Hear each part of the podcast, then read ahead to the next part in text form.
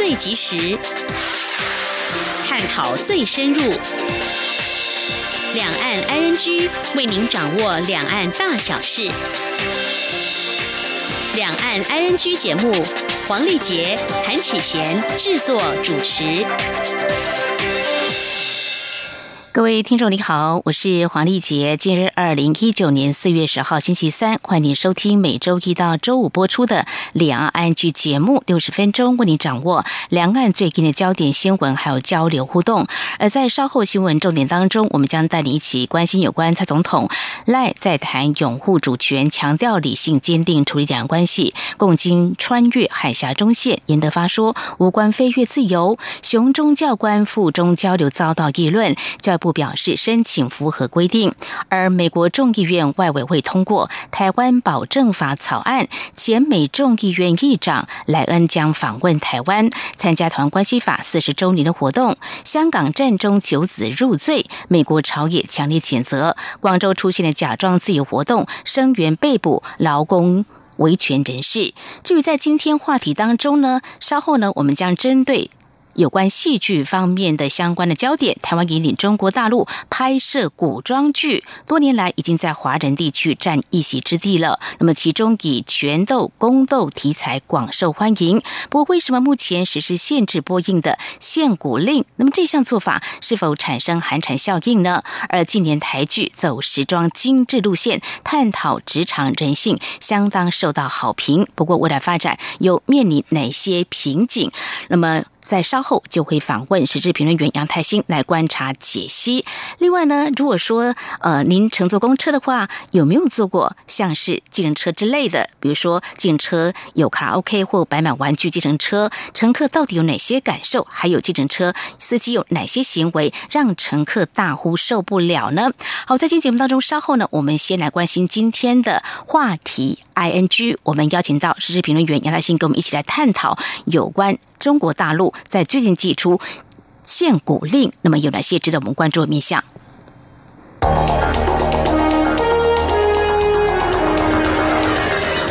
最敏锐的新闻嗅觉，延伸您的视野，让您听到最硬的两岸焦点。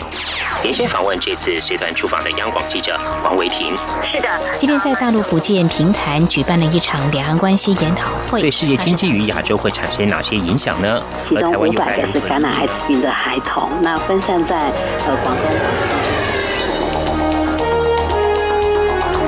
从正经情势分析。两岸交流观察到新闻现场直击，两岸 ING 有最多元的声音、多面向的观点以及最专业的剖析，请收听每周一到周五晚间六点到七点，由中央广播电台新闻部黄丽杰、韩启贤制作主持的《两岸 ING》。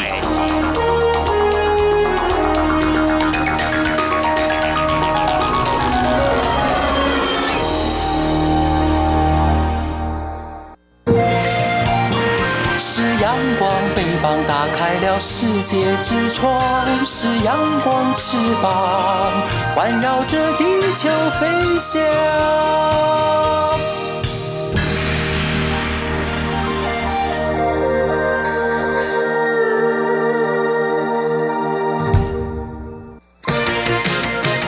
您最想关心的话题，ING。这里是中央广播电台，听众朋友现在所收听的节目是《两岸安居》。媒体在三月底报道，中国大陆广电总局自即日起到六月底前实施限制播映古装剧的限股令。资料显示呢，这是二零一三年起公布限股令以来最严的一次。为什么会再寄出这项规定？而这项做法对相关的影视产业会产生哪些影响？又会带哪些效益呢？将一听我们今天节目中访问到时事评论杨泰兴，我们观察探讨，非常欢迎泰兴，您好。两位主持人好，各位听众大家好，非常欢迎泰兴啊！我们看到中国大陆寄出的限古令，就聚焦在这个古装剧哦。我们就来先了解中国大陆的影视产业当中，谈到这古装剧到底在他们的这个影视产业当中具有哪些地位，是不是受到重视呢？嗯，古装剧的话，在大陆的地位，事实上长久以来，这是它的一个应该算是强项了，因为整个华人文化圈只有中国有大量地方可以拍摄古装的地方，因为我们知道大陆处处都是古迹，到处都是深宅大院，都是历年几千年的那种场景都有。相较而言，其他华人文化地区，类似香港、台湾呃这些地方，甚至是新马一带，要拍这种古装戏，可能空间就没有那么大。嗯哼。开心，那我们来看到哈，在二零一零年在北京开拍之后，在中国大陆、香港还有台湾播映的电视剧《后宫甄嬛传》，以及去年开始在两岸播映的电视剧哦《延禧攻略》哦，呃，可不可以帮我们分析一下，呃，这些古装剧中有哪些元素会话题受到呃民众的喜爱跟关注呢？他们这些大家一个争论点就是在于宫斗剧的一个热门，嗯，然后所谓宫斗剧的话，就是一堆。特别是女性的一个观点，就是女性的角度在后宫争宠，呃，一个情形。那这个滥觞其实也是跟台湾的对大陆文化影响有个差异。因为大陆他们过去流行，我刚刚有提到说，嗯，古装戏在大陆它有先天优势。事实上，大陆在改革开放之后，所以改革开放是从一九七八年他们开始。有就是改革开放嘛，所以像是改革开放四十周年嘛，嗯，它改革开放之后最大的放宽就是开始拍一些，嗯，所谓他们叫历史证据，哦，呃，就是叫正是正义凛然的正，他们说历史证据，意思就是说你要么就根据史实拍摄的片，基本上不能背离史实，另外就只能根据古典经典去拍的片，所以说应该说一个八零年代他们主要的。古装大戏哦，就是类似什么《三国演义》，嗯啊，然后你可以看《西游记》，嗯哼，哦，他他们最有名的，就是八零年代有个版本的《红楼梦》，把整本《红楼梦》重拍，然后那个是最经典的一个版本。他们基本上都拍所谓的一个经典的一个东西，而且不背离史实的东西。可是这个风气到什么时候才被打破呢？主要就是。呃，《还珠格格》琼瑶那时候到大陆拍所谓的《还珠格格》，呃，就是开始拍一些宫廷后宫的呃女孩子，可能就后妃跟公主的一些格格们的一个互动，然后的斗心机的东西，这可以说是一个烂商嘛。后来大陆普遍就发展出来，因为其实你不能说宫斗，事实上中国特别强调喜欢强调所谓对于权力的一个勾心斗角。从所以说，大陆他们很擅长拍这种表面不动声色，可底下暗潮汹涌的呃男性之间的一个权力官场的一个现形记。后来拍到一个东西烂的时候，他们就变到把这套引进到后宫的之间的后妃的一个互动当中，因为基本上会看连续剧的最主要的观众群众就是女性。连续剧最主要，我想大家都有概念。看连续剧最多都是所谓家庭主妇这个概念。嗯，那这个东西的话，结合古装的元素哦，就是呃女生家庭主妇，然后又结合中国特殊的一个文化，所以说宫斗剧就结合他们的一个权力斗争的一个传统的习性，跟另外一个就是在古装的风格东西，还有收视的观众，最主要是女性三大元素结合起来，才有一个。宫斗剧这种很特殊的一个剧种，在大陆蓬勃发展。这个东西滥觞开始是台湾人影影响大陆的，可是大陆人发扬光大，所以说宫斗剧在大陆就一直。蓬勃发展，呃，压不下来啊，甚至转而输出整个华人地区，像几乎全部华人地区，他们像《甄嬛传》就重播十几遍、二十遍，连台湾也都重播很多遍，每次重播收视率都相当高。呃，包括欧美的很多华人卫星频道。呃，甚至东南亚各地方都重播，都不断播，这播很多次，而且收视率都不差。所以说，那这个等于是个金鸡母，等于是全国呃，不止全国，全球的华人文化圈共同可以接受的一个文化服务嘛。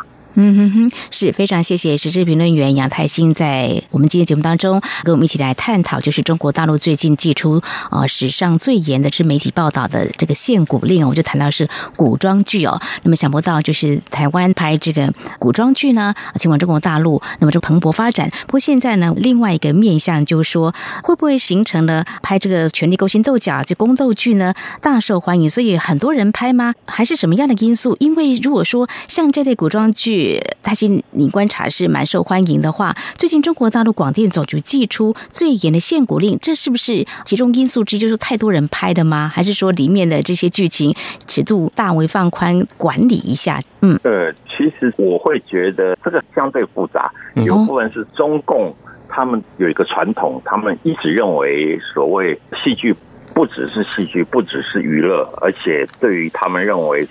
呃，宣导主流价值观是很重要的。他把这个当成是个宣导主流价值观的工具。这个怎么去举例呢？就是一九六四年的时候，毛泽东曾经发表一个谈话，说文化部不应该整天在搞那些传统戏剧，搞那些帝王将相。才子佳人的故事，我们知道传统戏曲都是这种故事啦，嗯，说才子佳人谈恋爱啊，帝王将相啊，呃，薛平贵争妻啊，这样子的一个文化。他们说，如果说文化部都搞这些东西的话，那文化部直接改名叫做帝王将相部、才子佳人不好了。他那时候就发表出来一个很严厉的批判。所以说，中国它普遍他们过去的一个中共。唯物主义底下，他们不太愿意拍古装的东西，所以说我才说，一九七八年他们改革开放之后，才开始重新接触历史的东西。他们从前甚至把所谓的传统戏曲剧，为了不要拍帝王将相，不要拍才子佳人，他们甚至推出所谓八个样板戏。八个样板戏比较有名，就沙家兵呐，呃，白毛女，都是用。现代的题材，然后融入呃所谓京剧里面，然后他们就是改革开放之后，想要重新把中国的一些自己的好东西拿出来，而且要想要吸引海外的目光去投注在这个部分，所以说他们变成才开始拍古装剧。后来他发现拍古装戏很好，第一不碰触敏感的东西，嗯。哦，因为中国东西，你再怎么样，大家都说你谈中国很容易触及界限，所以古装就可以比较隐晦一点点，所以他们觉得拍古装戏没有压力。嗯嗯，然后他们在拍古装戏过程当中，呃，事实上有东很多东西可以玩，因为他们甚至后来他们拍古装戏的时候，大陆他们的广电总局哦，他们就要求说，你不能背离历史事实。嗯，那他们后来就发展出来一个古装的所谓架空戏，最有名的话就有《琅琊榜》，它是整个历史背景。它虽然说古装，可是你说不出来那是哪个历史朝代。嗯，那就没有背历历史事实的东西。那他说，那你这个东西也是不行啊，古代人没有这样子啊，他就拍所谓穿越剧。哦，所以说里面人有现代思维。并不离谱，呃，有女权主义的概念想法就并不离谱，嗯，啊，有人权的概念也不离谱。他们利用这个方法，事实上我是觉得都是大陆他们在层层限制底下，他们为了求生存、求发展，找出来一些途径。后来发现这些途径事实上获利是可以更大，他们穷则变，变则通，甚至可以发展还有更大获利的商机。因为他们拍这种穿越剧、玄怪剧、呃，架空戏。他们甚至可以发展电玩周边商品，嗯，啊，那你一般历史证据就很难，《甄嬛传》很难推出一个《甄嬛传》的电视游乐器嘛？可是你看那个花千骨就可以推出所谓花千骨大陆很红的一个架空戏嘛，它就可以推出花千骨的手游电脑游戏这样子，那个市场收益是相当大的。所以我觉得那个整个东西都是一个，因为大陆他们是由上向下在文化政策的管控底下，他们穷则变，变则通的一个做法。那之前是为了限制宫斗剧，后来发现要限制成效不彰，因为那个经济利益诱惑太大了。嗯，然后他们就像干脆。就是杀无赦，就宁可矫枉要过正，像连古装剧通通牵涉古装的东西都不行，甚至已经拍过五六次的《倚天屠龙记》，最近他们播放完毕之后也是不许再重播，通通都要下架。嗯，这所以说你可以知道他们这次力度大到哪个程度。可是预期大概一阵子以后，未来还是会开放的，因为这毕竟是大陆生产的戏剧当中，在海外被接受度最广的一种戏剧，可以赚取很大量的外汇。所以说，我会觉得可能在限一段时间就会开放，而且目前传出来消息，可能六月之后就逐渐放宽，啊，甚至也有讲法说十月会全部放宽。哦，是非常谢谢泰兴的观察跟说明哦，我们来解析哦，这个中国大陆寄出了呃最严厉的限股令，它的一些背景呢，还有一些原因哦。那另外这个限股令，呃，它实施之后会产生哪些呃效益呢？我们在下段节目中，请泰兴我们继续观察解析。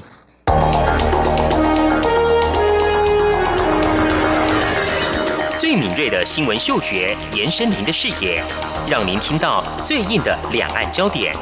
连线访问这次随团出访的央广记者黄维婷。是的，今天在大陆福建平潭举办了一场两岸关系研讨会，对世界经济与亚洲会产生哪些影响呢？其中五百个是感染艾滋病的孩童，那分散在呃广东。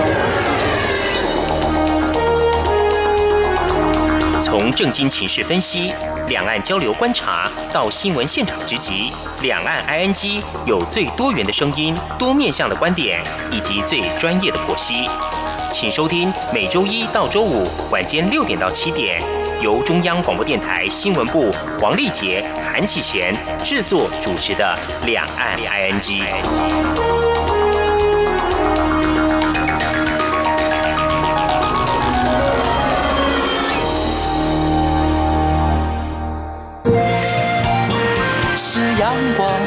打开了世界之窗，是阳光翅膀，环绕着地球飞翔。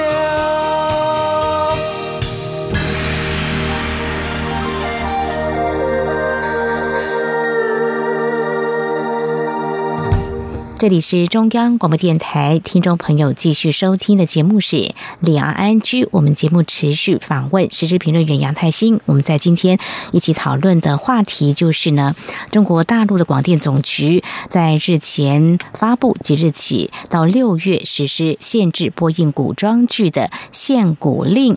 媒体报道，这可能是二零一三年起公布限股令最严的一次。这个限股令一颁布，那么对于市场可能会产生哪些影响？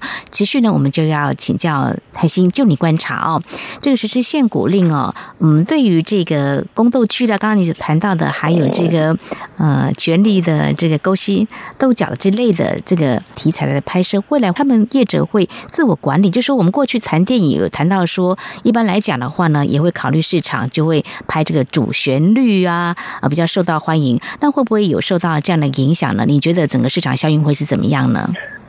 其实这个相当有意思啊，因为主持人丽姐刚刚谈到一个很有趣的东西。我觉得人的创造力都是在限制当中想办法寻求突破。嗯，哦，就是这样，特别这些文艺创造都是这样子，不可能完全没有限制。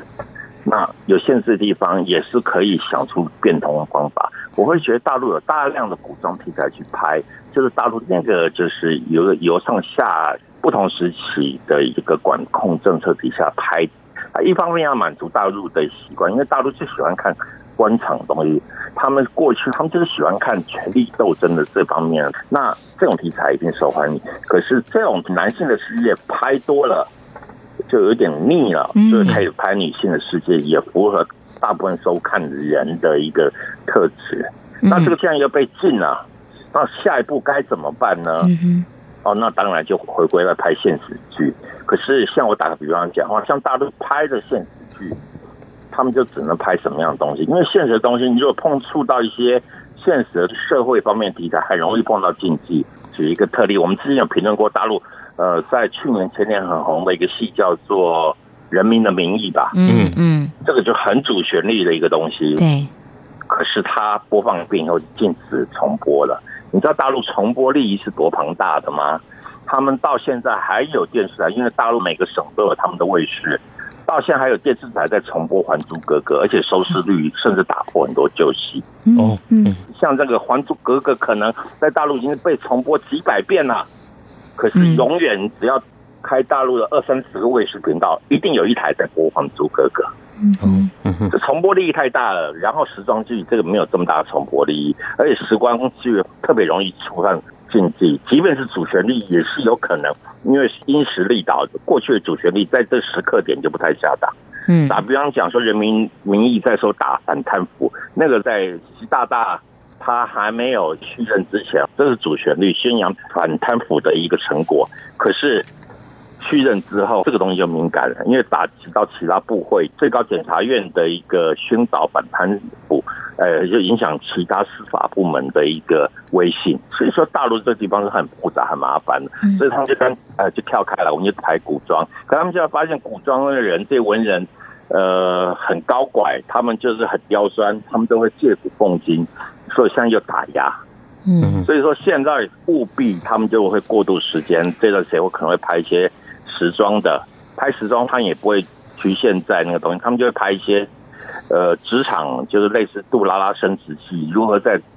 职场上往上爬，嗯，也是职场上面的宫斗啊，嗯，也是职场上面的权力斗争的东西，嗯。哼。啊，另外的话就是拍一些傻白甜的东西，正能量的东西，就类似他们大陆很红之前刘涛主演的《欢乐颂》，呃，就女性情谊的东西。另外就是拍一些婆婆妈妈的，呃，就是婆婆逼媳妇生儿子啊，隔代教养的一些问题，这样这种二是符合大陆市场是 OK 的，可是这样却是大陆他们。只有满足他们市场，在海外都没有任何市场。嗯，所以说这一段时间，我会觉得他们过渡时间就是拍这个东西，未来还是会回到一个古装戏主流拍摄题材，因为这毕竟是华人共同活嘛，大家都会接受。嗯，而大陆几乎普遍而言，就戏曲而言，也只有古装戏在台湾有庞大的一个消费市场。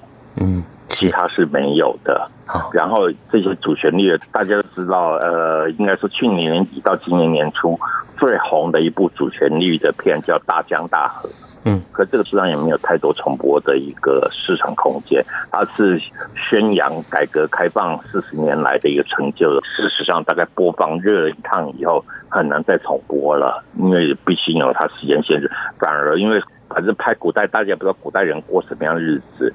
不容易挑出刺，不容易找出毛病。一般人可以拍时装剧，因为大家都经历过那个时代，哪边拍的真，哪边拍的假，很容易被挑出问题来。所以说，画虎容易，画人难呐，就是这个道理啊。嗯，古装戏这个还是未来会风行一阵子。另外还有一个，这些通讯都我们用三句法删删删删删，这些都删掉，每个都有问题，每个都有问题。最后发现到最没问题是什么？就是抗日式抗日剧。嗯哼哼哼，所以说大陆说他们拍了好多抗日剧，未来这个也是永远不会熄灭的主流。未来大陆各电视台还是会拍大量的抗日剧，嗯啊，所以说这样，我觉得大陆未来在可能今年年底以后，还是会回到主旋律拍大量宫廷剧、古装戏。今年已经预计，当然评估二二十部大戏、古装戏是没办法播放的。嗯，他们就是累积这么大量资金，这么多戏都播放不了，就会产生一个塞车情形。可是等到消化完了以后，他还说继续开发古装戏，因为这是大陆的比较利益所在。他们就是有这么多天然的景啊，各方面可以去。另外一个很重要，他们有全世界最大的古装戏的拍摄基地，就叫横店。他们拍古装戏成本是相对很低的。嗯，他们有大量的器材、服装。道具、布景，通通都是古代的东西，是完全可以拿来拍的，不像其他地方要拍画都要自己搭景。这成本是差很多的。嗯嗯，非常谢谢泰兴的观察跟说明哦。我们看完了中国大陆后，我们来看看台湾哦。相较于中国大陆对拍摄题材的一些管理哦，台湾主管机关对于电视剧的拍摄题材啊，采取比较自由态度，像是呈现宫庙文化的《通灵少女》，还有呃，大家还非常关注的这个《麻醉风暴》等等哦。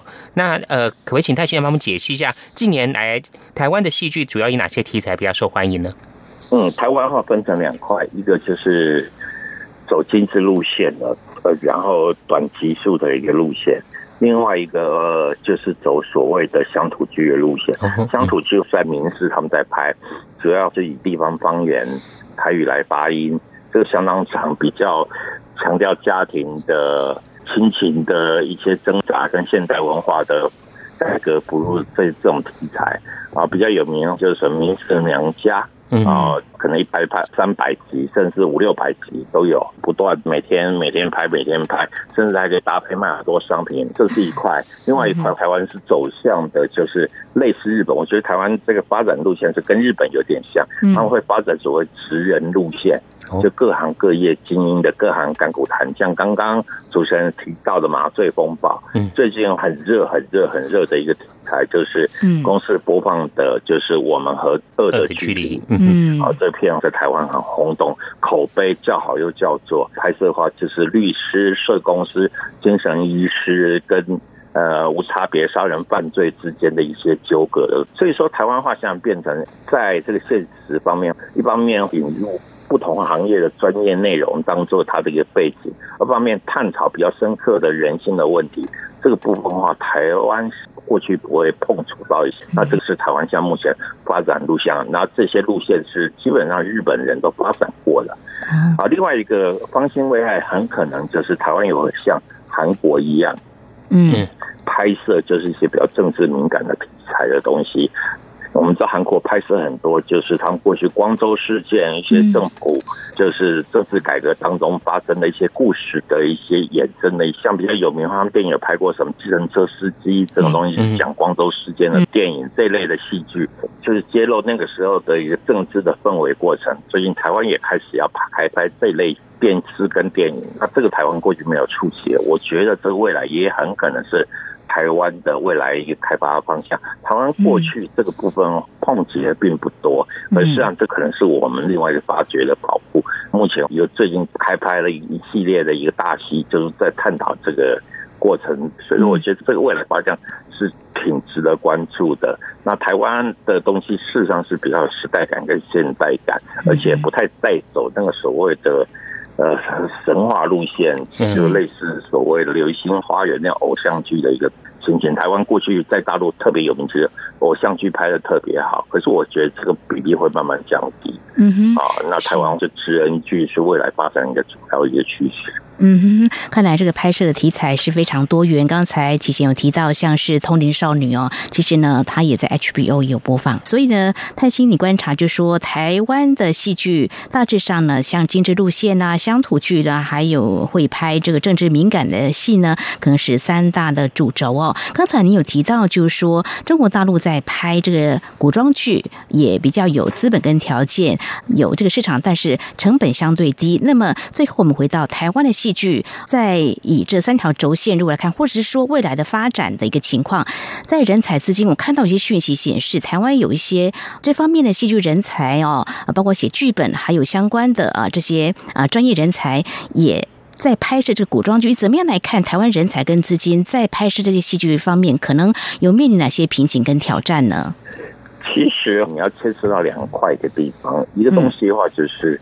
台湾的部分，一个就所谓商业的戏剧这一块，嗯，商业戏剧这一块啊，必须要跟商业妥协。那商业现实就是，如果说以电视这个平台，就是知识水平比较高的，还有都市人口，他们因为现在选择太多元了，他们网络可以看 MOD，嗯，呃，他们可以追美剧、追韩剧、追日剧，他们有太多戏剧可以看了，虽然不看电视。看电视的人就是所谓的乡下的习惯使用方言的，然后年纪偏大五十岁以上这块族群，所以说这块族群是商业化最有价值的一块。所以说娘家这类型的所谓乡土剧，未来还是会持续拍。另外，因为台湾有政府补助，所以说他们就在奖励这个培养元气。所以说他们透过公式或者说一些平台，他们会要。拍一些想要拿金钟奖口碑的戏，所以他们会愿意拍个五集、十集、十五集这样子有口碑、不同类型的职人戏给大家看。嗯，所以说变成让这个火能够维持它不熄灭，继续燃烧。然后不同题材的尝试，能接近日本人的方式，因为日本的所谓他们的连续剧。基本上一季都是十三集到十五集，最多到十五集吧，有的甚至只有十集。我我不知道两位清楚不清楚这种情节，因为这个一方面成本也低，二方面剧本也会比较完整，会形成它一个自洽的，就是逻辑呃很严谨的一个故事结构，不会像所谓我们看乡土剧，就是一直跟着史实乱跑这样。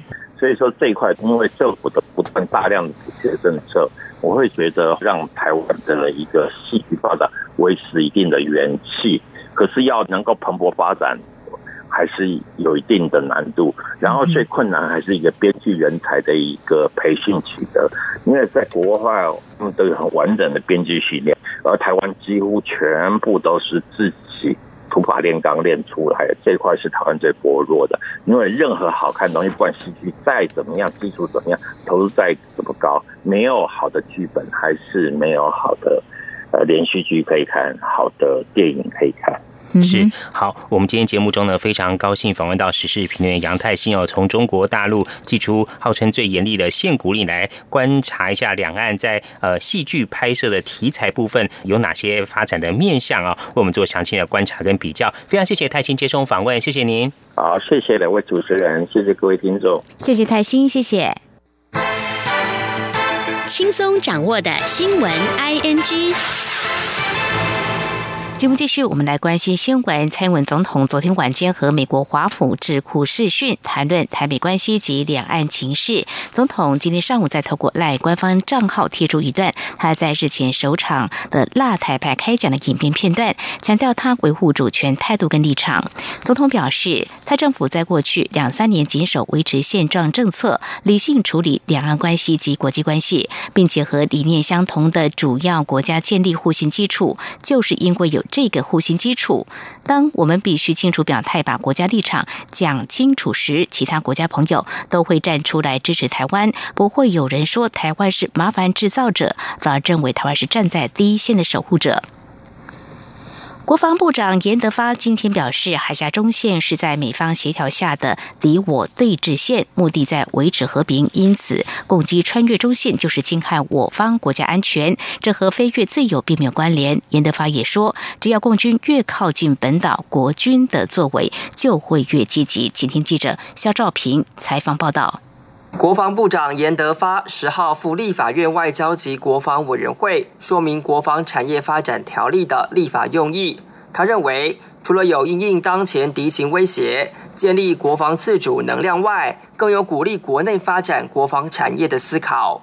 国防部资源规划司司长白杰龙进一步表示，现行国防自主的相关产业政策分散在各部会，不仅效益不彰，也无法对国防厂商有完整性的保障。所以，透过专法激励厂商投资意愿，并连带使国防产业永续发展。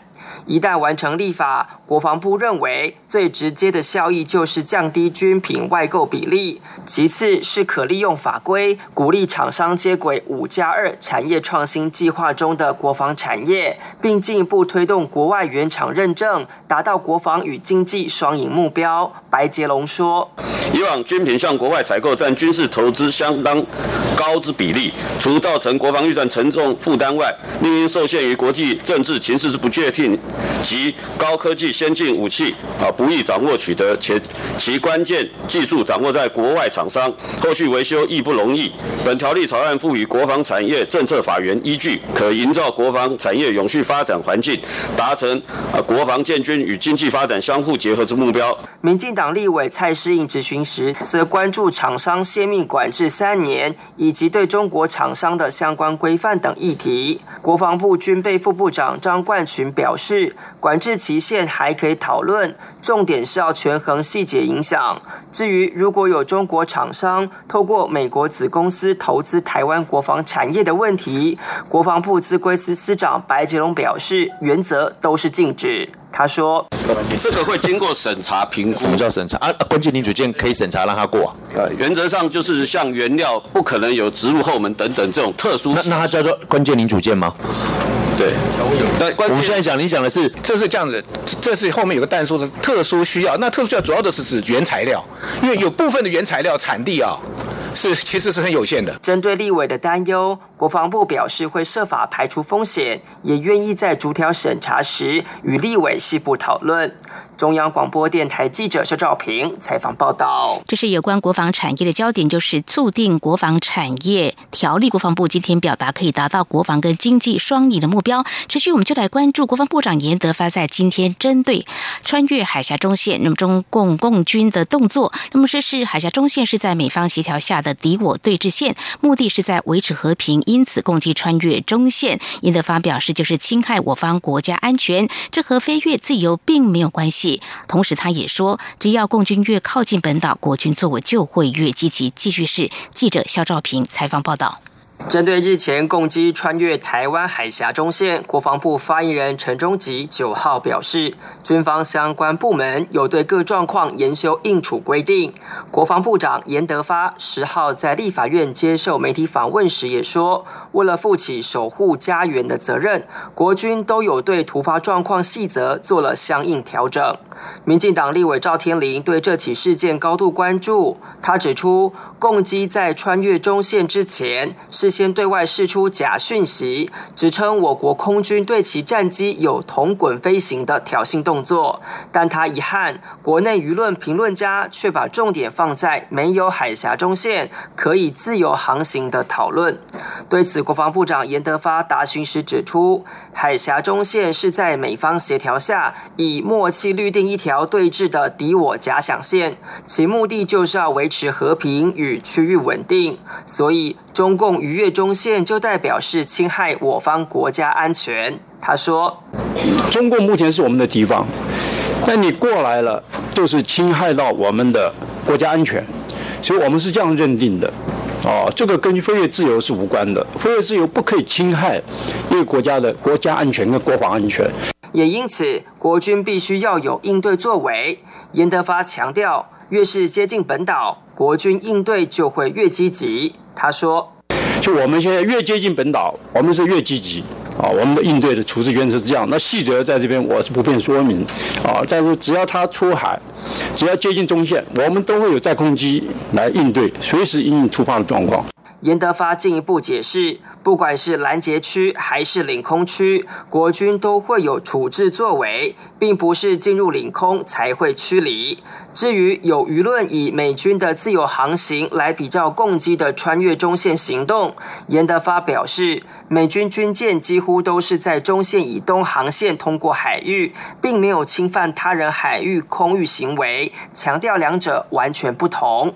中央广播电台记者肖兆平采访报道。而相关的交。点是美国国务院亚太事务首席副助卿莫菲九号谈到共军日前越过海峡中线仪式时表示，中国正在改变现状，朝向和对话相反的方向前进。美方呼吁中国继续维持现状，采取更和平的道路。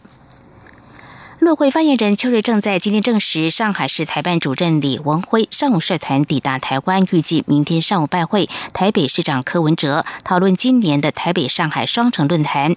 邱瑞正在今天受访时也指出，李文辉这趟是由台北市政府提出邀请，预计停留三天，相关行程都和城市交流有关，活动范围在台北市内，陆会也不会约误。而台北市长柯文哲三月底受访时曾经表示，他预定会在七八月期间。率团前往上海参加双城论坛。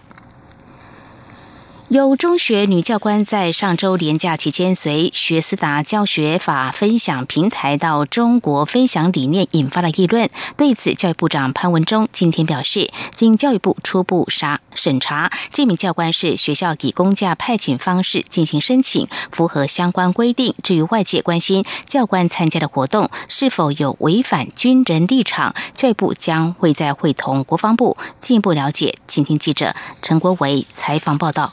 曾经获得全民国防教育杰出贡献奖的高雄中学教官胡忠忠，在儿童清明年假期间到中国郑州分享学思达教学法，引发近日有立委质疑：台湾最大的危机就是敌我不分。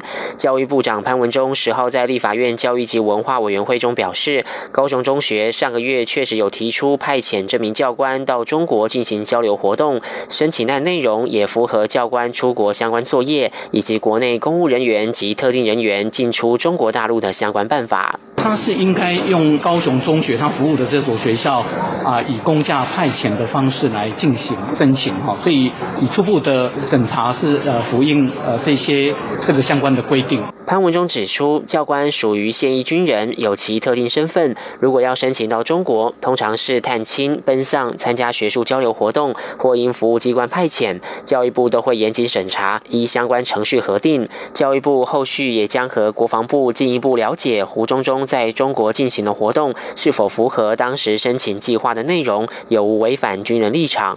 胡忠忠则在接受媒体访问时表示，学思达教学法翻转传统教学，又创于台湾，在新课纲体制非常受到欢迎，香港、澳门的老师也来台学习。这次他以教师的身份应邀到郑州分享理念，是单纯的学术活动。他期盼外界不要过度联想。中央广播电台记者陈国伟台北采访报道。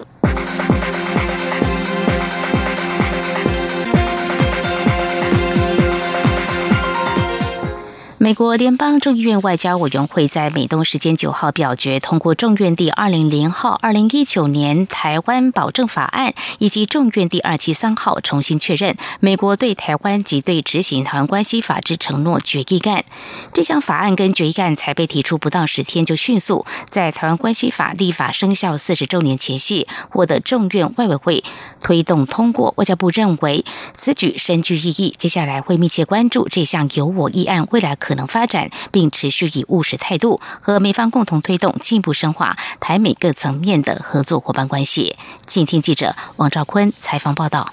美国联邦众院外委会以口头表决一致通过《二零一九年台湾保证法案》，以及重新确认美国对台湾及执行台湾关系法之承诺决议案。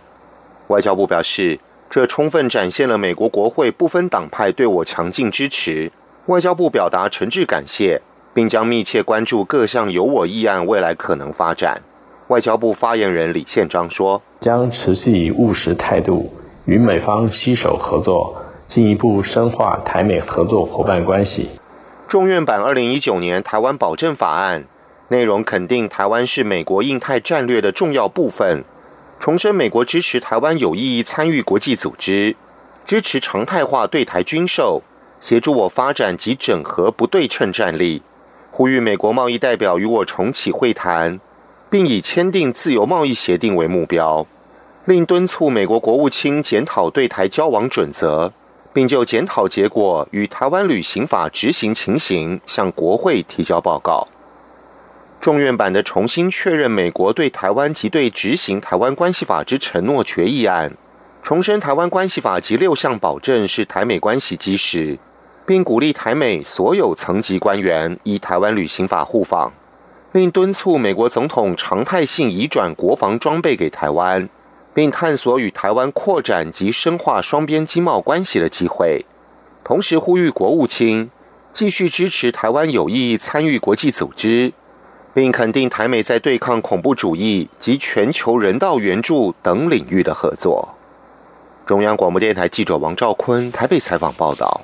香港战中案昨天裁决九名被告罪名成立。陆委会在昨天表示，占领中环行动是香港民众争取民主普选、和平抗议行动，对战中人士遭控之罪名成立感到遗憾。以国家强权、法治武器侵犯天赋人权，政府非但无法获得民心敬重，更凸显一国两制的危险本质。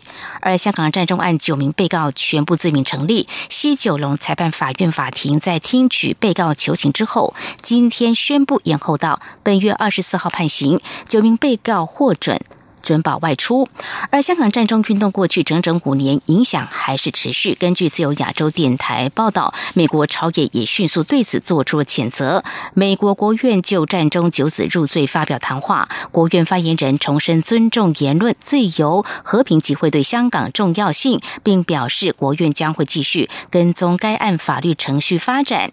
而美国国会及行政当局中国委员会主席马赛诸塞州民主党籍众议员麦考文。文和佛罗里达州共和党籍参议员卢比欧发表联合声明，指出香港政府通过战中九子一案，有效压制了香港言论自由和集会空间。声明还对战中运动以来中国政府插手香港事务、香港政府频频压制政治参与情势表达了忧虑。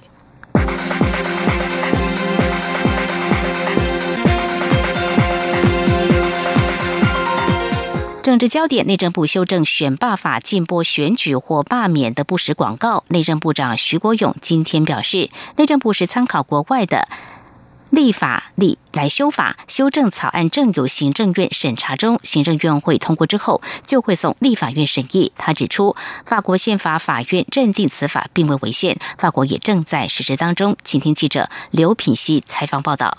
面对二零二零大选，假新闻或是假消息是否影响选举结果备受关注。内政部日前预告修正选罢法，由法院在四十八小时内裁定，做出移除不实广告等处分。无党籍立委赵振宇十号上午在立法院内政委员会质询时，关切修法进度。对此，内政部长徐国勇答询时表示，修正草案已经送到行政院，目前正由政务委员审议中，等到行政院会通过后，就会送到立法院审议。他指出，内政部修法是参考国外的立法例，法国目前正在实施，一旦有案例，就会对外说明。他说：“所以我们是根据外国的立法，利用比较法学的方法，那我们。”在这一部分，我们来参照他们的做法来做的。对，那现在跟委员报告就是说，法国的这一部分已经经过法国的宪法法院。做违宪审查通过以后才实施，跟委员报告说他们五月就投票嘛，下个月投票，他们现在正在实施中，也许有案例出来，一有案例我立即向委员报告。至于许多在网络社群平台如脸书、赖等管道传播不实讯息，该如何处理？徐国勇说，通常一经检举，这些社群平台就会下架，内政部会加强与业者的联系。他并强调，NCC 才是网络平台的主管机关，内政部是针对犯罪部。份内政部会与 NCC 保持良好关系。此外，针对台湾法学专家邵子平因为办理中国身份证遭移民署废止户籍一事，徐国勇表示，依照两岸人民关系条例，本来就应该注销邵子平的户籍，不取消才是违法。央广记者刘聘熙在台北的采访报道。民进党内总统初选参选人赖清德今天参加网络平台直播节目，并且饰演韩国瑜的艺人郭子乾同台对话。赖清德在访谈当中表示，台独指的就是中华民国台湾，这在民进党一九九九年的台湾前途决议文当中就已经定调，所以不需另外宣布台湾独立。请听记者肖兆平采访报道。民进党内总统初选参选人、行政院前院长赖清德十号接受网络平台专访，针对党内初选、两岸主张、特赦前总统陈水扁、国家发展等议题，一一说明立场。赖清德重申他的政治初衷以及使命，希望民进党能透过初选平台，让党内参选人论述治国理念，进一步争取选民支持。他并强调，初选落败者一定要支持胜选者，唯有透过这样的民主机制，才能有真正的团结。他也希望民进党上下要捍卫制度，不要让民主精神变调。谈到两岸主张，赖清德认为，民进党早在一九九九年的台湾前途决议文就已经定调，指所谓的台独就是中华民国台湾，因此不需要另外宣布台湾独立。他说：“所以现在讲台独，等于就是一句话，台湾是一个主权独立的国家，那这句话的意思就是捍卫台湾的主权，维护台湾的民主，不容许中国。”啊！武力攻打台湾，如果武力攻打台湾，等于是侵略了。对于国民党的统一主张，赖清德认为，两蒋时代谈的统一是要反攻大陆，在这样的基础上，中华民国是存在的。但国民党现在的统一主张，像是把中华民国视为两家要合并公司中的消灭公司。由于特赦陈水扁议题引发讨论，赖清德解释。特赦陈水扁并不是他参选总统的目的，而是过去从政以来的既有立场。他强调，即便总统有罪，也跟庶民同罪，但也必须要有公平的审判程序。赖清德说：“啊，所以整个过程，我认为司法在程序的公正上面有很大的问题。哦，啊，包括这个星云法师、郝龙斌市长，甚至当时的马英九前总统，也都公开讲过。”啊，把这个事情妥善解决，啊，考虑给他特色，啊，让国家能够持续往前走。那另外一部分呢，就是说司法的改革非常重要。赖清德也以壮大台湾说明他的经济构想。主张发展经济不能只寄望中国。而是要努力把农渔工商产品往外推销，吸引更多国家游客与投资来到台湾，并争取加入区域经济组织等作为，如此经济才能蓬勃发展。中央广播电台记者肖兆平采访报道。民进党总统初选蔡赖之争确定进入延长赛，民进党今天召开中执会，通过延长初选协调，初选时程将延到立委提名完成五月二十二号之后再做民调。国民党方面，党内总统初选纷纷扰扰，国民党主席吴敦义今天在中常会当中主动公开发表谈话，他说：“如果他有意参选总统，难道不会在去年的十一月二十四号县市长选举当晚赢定的情况？”下宣布吗？是因为他没有意愿。他强调，身为党主席，一定会推举最有胜选机会的人，代表国民党赢得政权，重返执政。以上就是今天的两岸焦点新闻。稍后为您继续进行外向 ING 单元。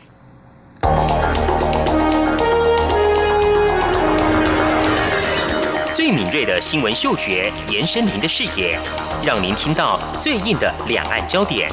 连线访问这次随团出访的央广记者王维婷。是的，今天在大陆福建平潭举办了一场两岸关系研讨会，对世界经济与亚洲会产生哪些影响呢？其中五百个是感染艾滋病的孩童，那分散在呃广东。从正经情势分析。两岸交流观察到新闻现场直击，两岸 ING 有最多元的声音、多面向的观点以及最专业的剖析，请收听每周一到周五晚间六点到七点，由中央广播电台新闻部黄丽杰、韩启贤制作主持的《两岸 ING》。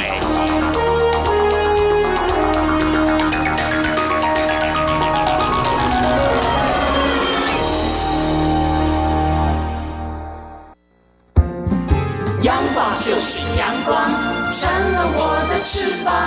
阳光就是阳光，任你自由飞翔。阳光就是阳光，世界在我肩膀。阳光是你，是我生命的翅膀。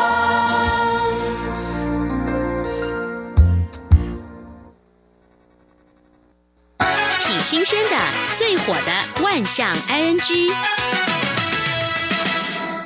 这里是中央广播电台，您现在所收听的节目是两岸区到了万象安居单元，相信大家都有搭计程车的经验哦。有些司机会把自己的车子打扮一下啊，有些人可能比较喜欢可爱风啊，就会放一些公仔啊。嗯，有些人喜欢这空气清新，里面可能会放一些芳香剂。然后有些人很很爱干净，这个洁白无瑕哦。哎，有个网友日前搭到一辆汽车啊，相当的佛系。哦，里面呢，除了驾驶本身呢带着佛珠，嗯，然后呢，里面还有各种佛教的用具，嗯，比如像佛经啊、佛像啊，而且他给后面的乘客看的就是小荧幕啊，就是有些电车在前面座位的背后，他会装两个小荧幕，LED 的荧幕哦，对，给后面的乘客来看一下，里面也播放着讲经教学啊。我觉得，如果说有同样宗教信仰，搭这个计程车呢，感觉一定非常棒。那如果说没有这个宗教信仰，我会觉得可能就是那种感觉可能不太一样吧。嗯，不少网友就讲说，个人感觉不一样啦。然后有些人觉得该会蛮平静的，有些人讲说觉得怪怪哈。那另外有些人讲说，你要往另外一个角度想啊，总比遇到这个上去脏脏的车子好多了。说的也是的。那另外看到台湾还有出现这种 KTV 的计程车。哦，在里面可以欢唱 KTV 呀？哎，没错哦，是主要是这个驾驶很喜欢唱 KTV 啊，哈，他也可以让这个乘客上车之后，哎，高歌一曲。哦，这样子啊，哎呦，喜欢唱歌的话，你就叫这一台就对了。对，嗯，大家就好奇说，那司机开车的时候唱歌不会分心吗？哎，对，哎，他们去询问了这个车行啊，车行讲说，只要司机开车的时候不唱就 OK 了。那这司机他是停下来的时候他自己在唱，那或者是他载客的时候让客人唱。哦，欢唱 KTV。哎，我搭建车的经验是有几次的经验是搭建车，然后司机原本他转到一个频道或收听或在欣赏某些歌曲，然后他就问说：“这样的歌曲你可以接受吗？”哦，对，然后问我，然后我就说 OK 呀，然后他就继续听，但是音量也会看，这样可以吗？啊，完全是这以客为尊就对了。另外呢，还有一种司机啊，这个司机是走这个温馨风啊，哦，是有一名网友说他去台湾的南部呢搭建车，嗯，这个司机呢很可爱，他里里面呢装了很多他自己亲手做的这种手工艺品，哦，是用这个吸管做的，哎，相当的可爱，嗯，而且他下车的时候啊，司机还送了两个给他两个女儿，哦，这样子，他觉得真的是太窝心了哦。嗯，好，第二看到在香港有一名网友啊，嗯哼，他搭乘这种白牌计程车，嗯，不过呢，他这个驾驶他在前后座中间隔了一块白布。为什么割白布？哎，他觉得很好奇啊，而且觉得怪怪，是不是有什么问题啊？他就忍不住啊，从这个缝隙中稍微看了一下。嗯，这个司机啊是边开车边看这个手机。我觉得这有两个问题，一个是你边开车边看这个转播不安全，很危险；另外一个是。遮白布不对啊，会不会影响后面的世界？对啊，你也没办法看到后照镜，看到对呀，这样真的太危险了，太危险，这驾驶实在太可怕了。香港这规定哦，这个白牌车是违法行为，就说是用这个私家车或轻型货车非法出租载客哦，就要被处罚或是监禁啊。好，所以哦，还是要搭这个合法的计程车哦。另外。像计程车都有装行车记录器啊，嗯，拍的一些状况，因为在路上开车难免会有一些状况嘛，拍摄下来跟厘清这个责任。不过呢，这辆中国大陆的计程车拍下的记录器啊，是另外一个场景。嗯，什么样的情况？这在中国陕西啊，他就拍到呢，有一名女子走到一个交警的旁边的时候啊，嗯，突然跌倒了，突然跌倒。哎，这时候呢。旁边另外有经过两名这一对男女啊，赶快把他扶起来了。哦，那热心的人蛮好的，有人扶起来。嗯，后来仔细一问啊，哦，原来是啊，这名女子看到这个指挥的交警相当的帅气哦，想要认识他，所以呢，经过他前面。借机啊滑倒了，跌倒这样子，就没想到啊杀出这个程咬金啊，被这对男女扶起来，未能如愿啊。但是呢，这名女子还是不死心，嗯，她就直接去跟这个交警要手机电话。啊，那直接就直接要就好了，还跌那么一跤，觉得交警就婉拒他啊，说他已经有相恋多年的女友，好伤心，要被这个行车记录器给拍下来啊，好。那我们最后来跟听众朋友来分享一下，这是网络上统计哦，呃，十种最让人受不了的计程车司机的行为。嗯，前三名呢，就是说硬要聊天，硬聊哦，找话题要跟你聊，因为我好像。大家彼此不熟还要装熟，哎，就是有时候乘客上去想休息累了，哦，对，那你司机还就是要硬聊，嗯，而且问了很多事啊，啊，就是比如说问你家里的事情，这种最让人家好像进行身家调查哦，就造成顾客很大压力。嗯，另外一种呢是绕路，哦，这个是哈乘客最不喜欢。对，还有一个是狂按喇叭。哦，这个也不文明。那还有包括其他，就是一直用后照镜来偷看客人。哎呦，另外还有就是抽烟吃槟榔啊。你这个嗯，真的是不宜这样子。这个车行要管理一下。对，把车子里面弄得很干净哦。对呀，弄很干净，开的这个很顺畅哦，这样乘客坐起来很舒服。嗯。另外还有一种就是哦，好像呢是开这个街头赛车啊，啊，横冲直撞，哎呦，太危险。嗯。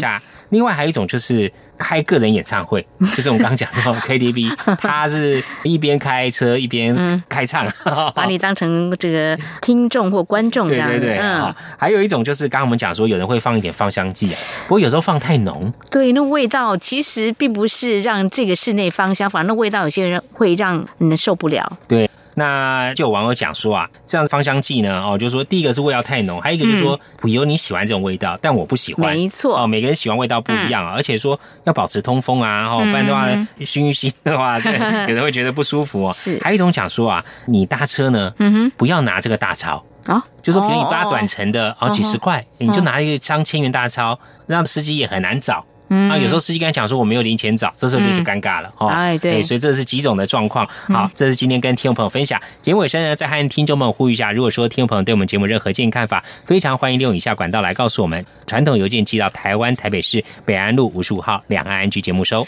电子邮件信箱节目有两个，一个是 i n g at r t i 点 o r g 点 t w，另外一个是 QQ 信箱一四七四七一七四零零 at qq dot com。同时，听众朋友，我们还可以透过 QQ 线上即时互动，QQ 码一四七四七一七四零零。另外，也非常欢迎听众朋友加入两岸区的脸书粉丝团，在脸书的搜寻栏位上打上节目名称“两岸区”来搜寻，就可以连接到我们的页面了。